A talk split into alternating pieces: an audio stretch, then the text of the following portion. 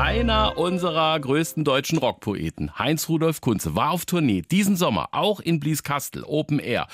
Und jetzt gibt's die Live-Platte zur Konzertreise auf frischer Tat ertappt. Und wer auf dem Paradeplatz in Blieskastel dabei war, der weiß, wie es losging. Heinz ist zu Gast bei SR3. Und live kann ich ihn fragen. Grüß dich. Hallo. Wag Wagner oder ein Soundtrack? Äh, das ist äh, Wagner, das ist die Ouvertüre vom Fliegenden Holländer.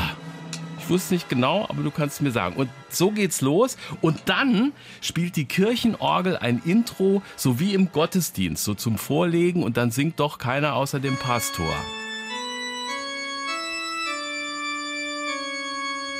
Da bin ich auch nicht so Gesangbuch sicher. Das ist eine Melodie aus der Matthäus-Passion von Bach.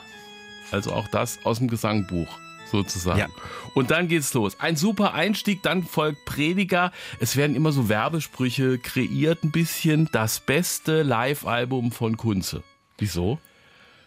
Weil ich nicht vorhabe, die Vergangenheit klein zu reden. Ich habe viele schöne Live-Alben und Live-Touren auch eben machen dürfen, aber dies war einfach die beste von allen.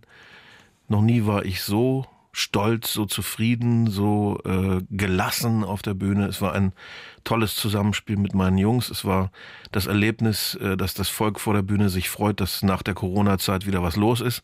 Und so hat sich das Publikum und wir auf der Bühne gegenseitig hochgeschaukelt. Und es war einfach ein Erlebnis, das sich selbst gespielt hat. Ich war einfach nur dabei.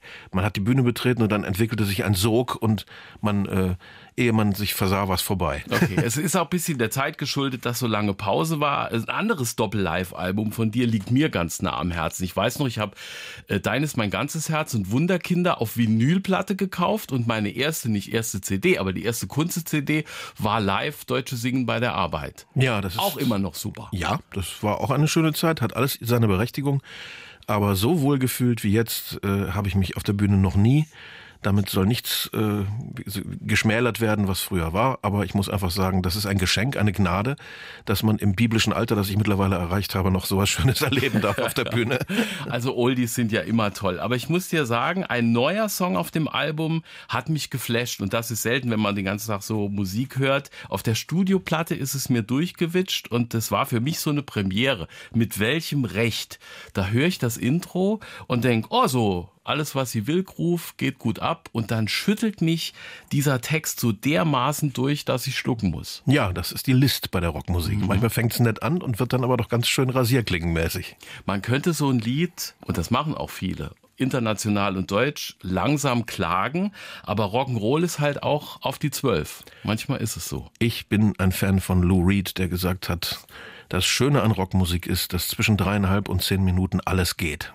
In Blieskastel hast du gespielt und äh, wenn wir noch ein ganz klein bisschen ernst bleiben, an einem anderen Ort, wo du vor dem Konzert eine junge Frau getroffen hast, äh, Tim Pröse schreibt drüber in seinem Buch Der Tag, der mein Leben veränderte. Da geht es um Lea, die unter Depression leidet, mit 17 von der Brücke springt und überlebt. Und trotz Armprothese und Rollstuhl fasst sie mit deiner Musik neuen Lebensmut und will Danke sagen. Wie war diese Begegnung für dich?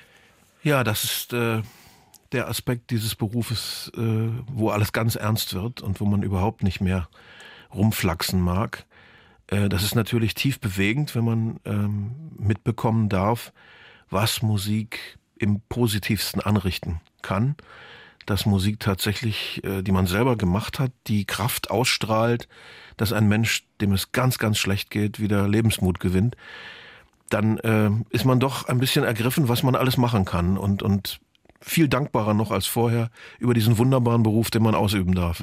Ich fand, und man kann das beim Tim lesen, du hast auch ein Türchen zu deinem Herzen aufgemacht und zugegeben, jeder Künstler habe seine dunkle Seite. Wem Licht aus dem Arsch scheint, der liegt am Strand und schreibt keine Lieder.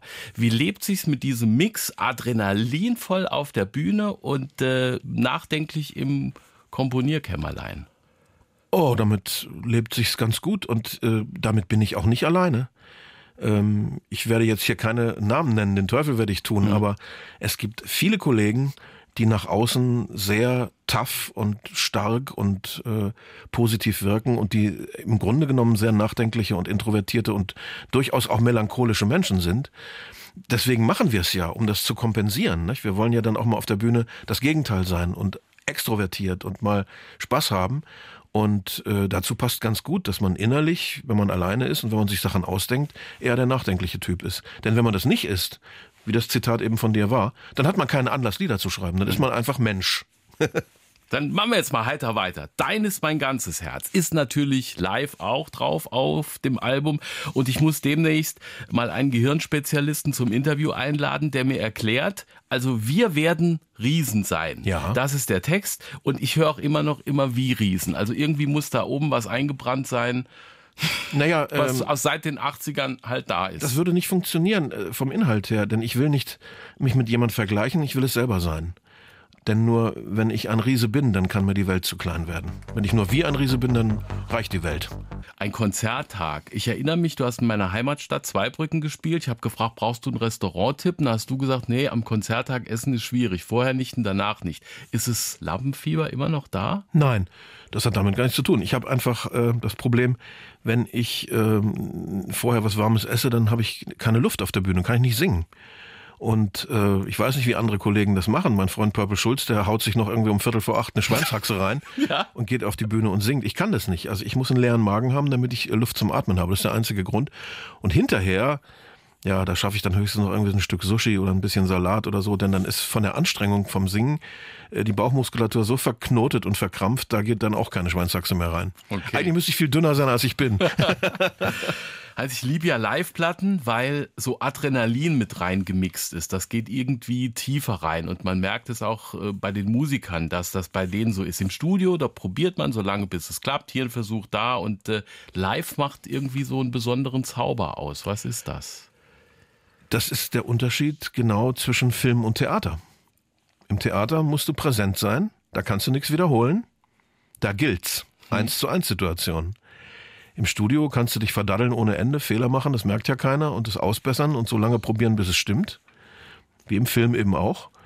Und im, äh, auf der Bühne musst du liefern und es muss stimmen. Du hast nur eine Chance, einen Schuss und der muss sitzen. Und das sorgt natürlich für eine besondere äh, Intensität.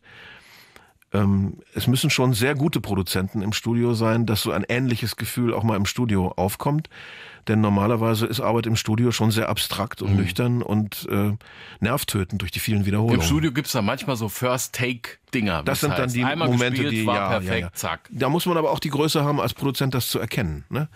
Dass man den Künstler dann nicht totschindet, sondern sagt, danke, da war doch der Ausdruck, den wir suchen. Genau, aber äh, live ist das ja auch immer schwierig. Ich meine, da kommt einmal der Gitarrist so ein bisschen näher an den äh, Verstärker und dann pfeift's oder der Chor hat so einen Ton versemmelt oder das Keyboard äh, in einer Taste daneben. Das ist dann trotzdem auch so rein auf dem Kopfhörer, wenn man es jetzt als CD hat, gut klingt. Man muss die Fehler lieben lernen. Man muss die Fehler einfach Also drin lassen. Äh, natürlich drin lassen. Und ich meine, sagen wir doch mal ehrlich, wenn wir heute mit ganz kritischen Ohren Platten aus den 60er Jahren hören oder so, selbst von den Göttern der 60er Mhm. Jahre, was da manchmal für Grütze drauf gewesen ist, wenn man genau hinhört. Ja. Und inzwischen hat man sich daran gewöhnt und liebt es.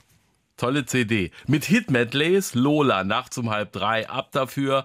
Äh, ja, wir sind schon fast fertig. Der Bade zieht weiter. Nur ganz kurz. Nächstes Jahr ein Projekt mit der Big Band der Bundeswehr. Ja. Wie ist das für einen, der schon das Saxophon hat Bass spielen lassen bei Alles, was sie will? Ba, ba, ba, ba, Ja. ba, ba, wenn so ein ganzes Gebläse von hinten drückt.